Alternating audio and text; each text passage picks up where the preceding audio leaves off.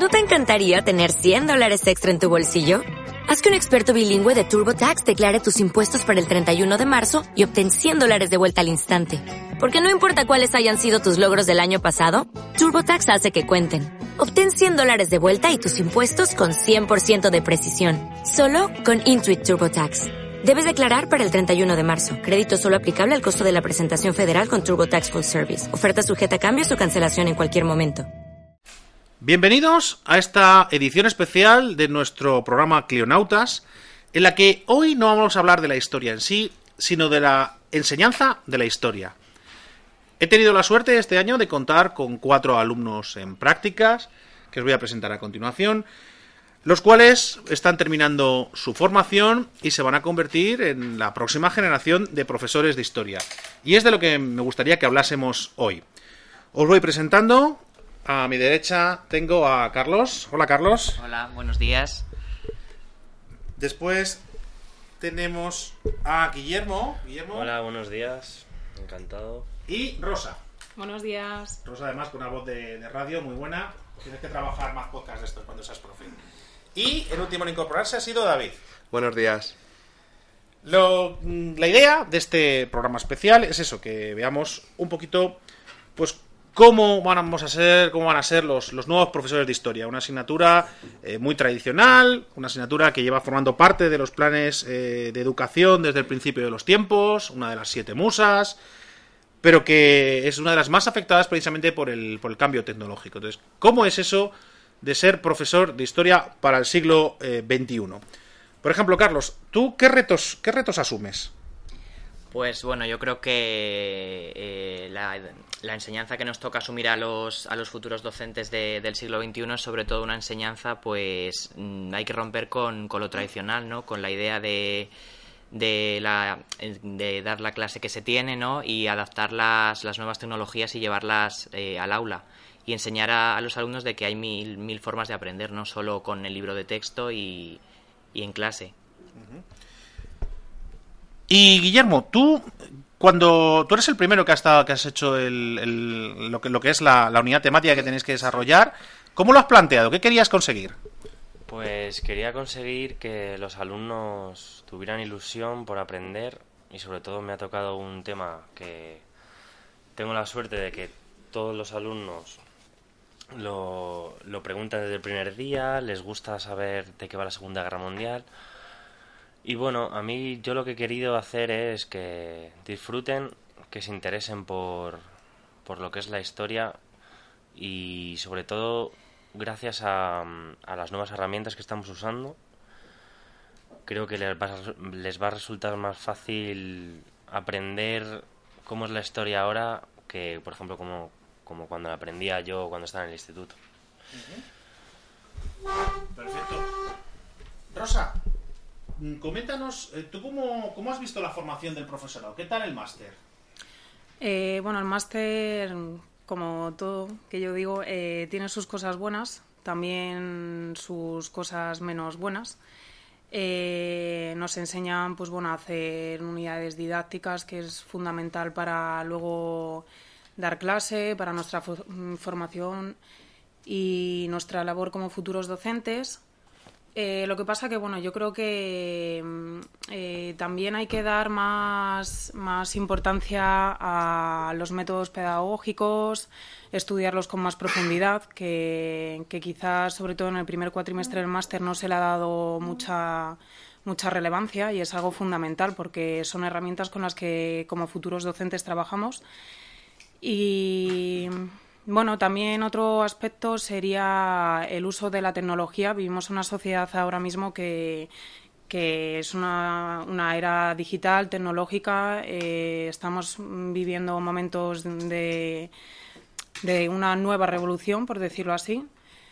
Y yo creo que en el máster se debería de, de centrar más eh, en estos aspectos porque la educación tiene que cambiar y tiene que estar unida a la sociedad en la que se vive. No podemos seguir anclados en una educación que, aún sigue con, las características eh, de enseñanza que hace 50 años. No podemos enseñar de la misma forma en la que se enseñaban a mis padres, a nuestros abuelos, etcétera. O sea, eso hay que cambiarlo y creo que se debe de centrar mucho más en eso y también es labor nuestra que, nos formemos en herramientas nuevas tecnológicas para ayudar a enseñar de una mejor forma y, de, mejor calidad y también con el objetivo de motivar a los alumnos, que, que, tengan un interés mayor por las materias, no solo la historia, sino por todas.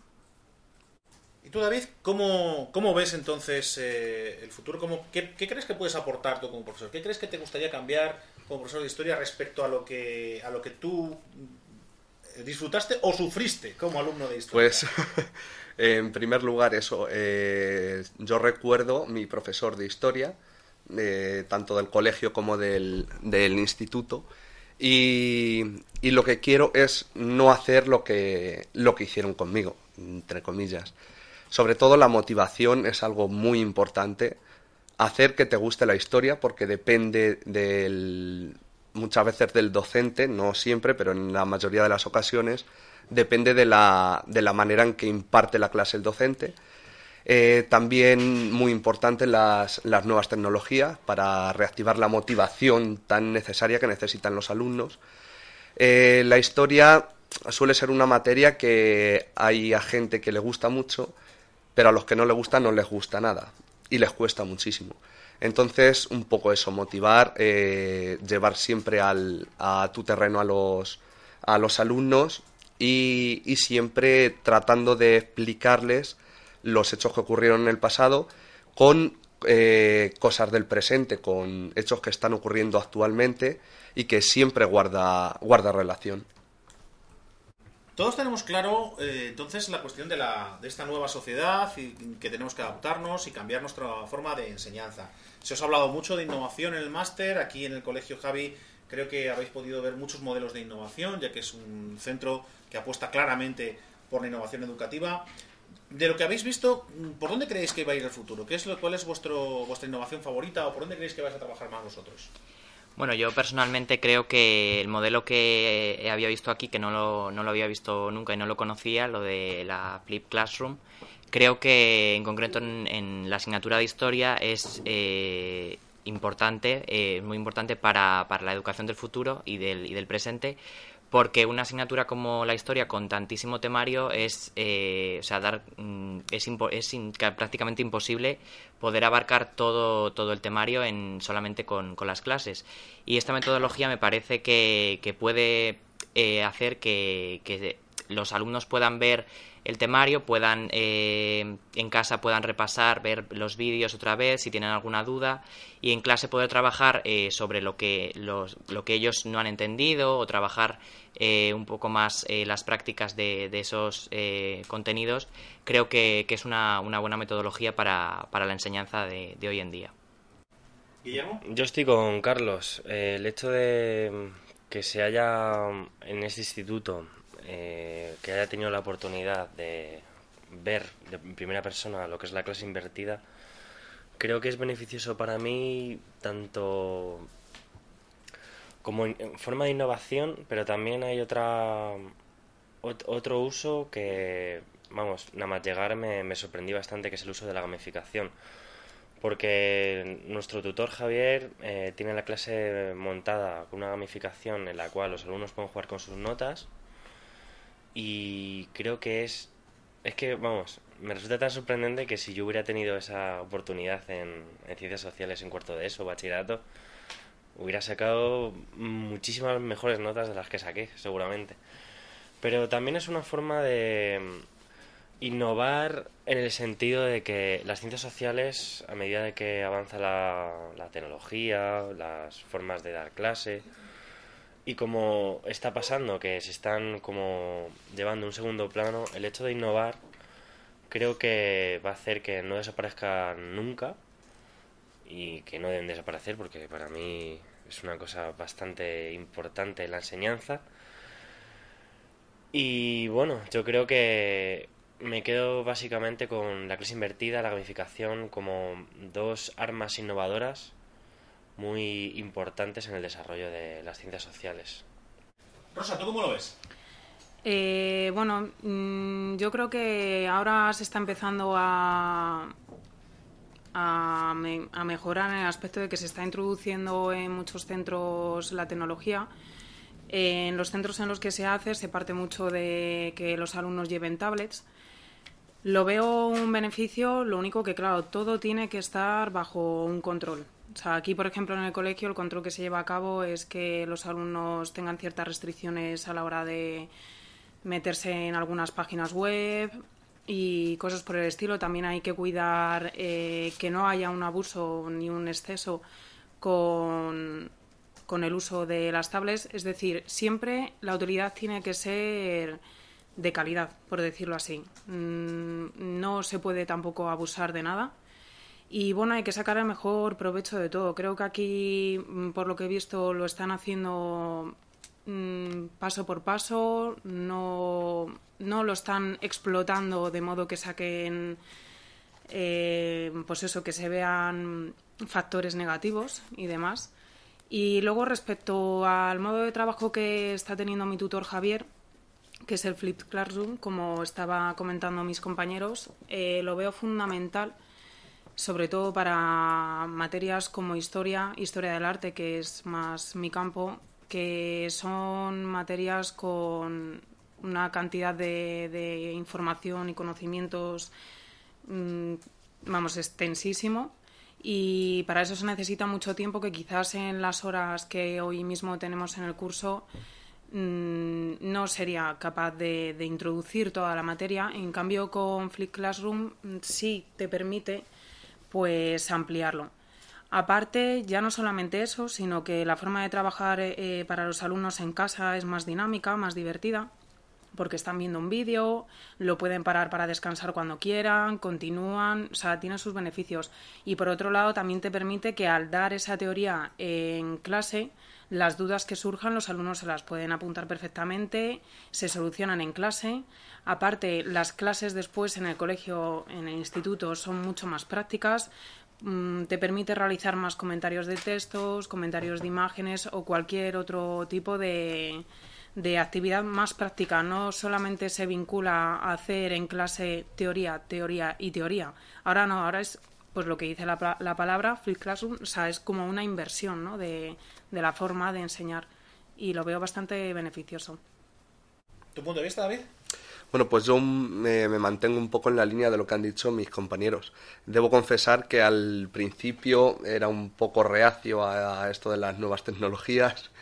Eh, pensaba que la clase magistral, eh, la clase magistral y no iba a desaparecer nunca, pero la verdad que me estoy dando cuenta que es una metodología bastante interesante y sobre todo en el aspecto de, de la cantidad de temario que tenemos en, en las materias de ciencias sociales y humanidades.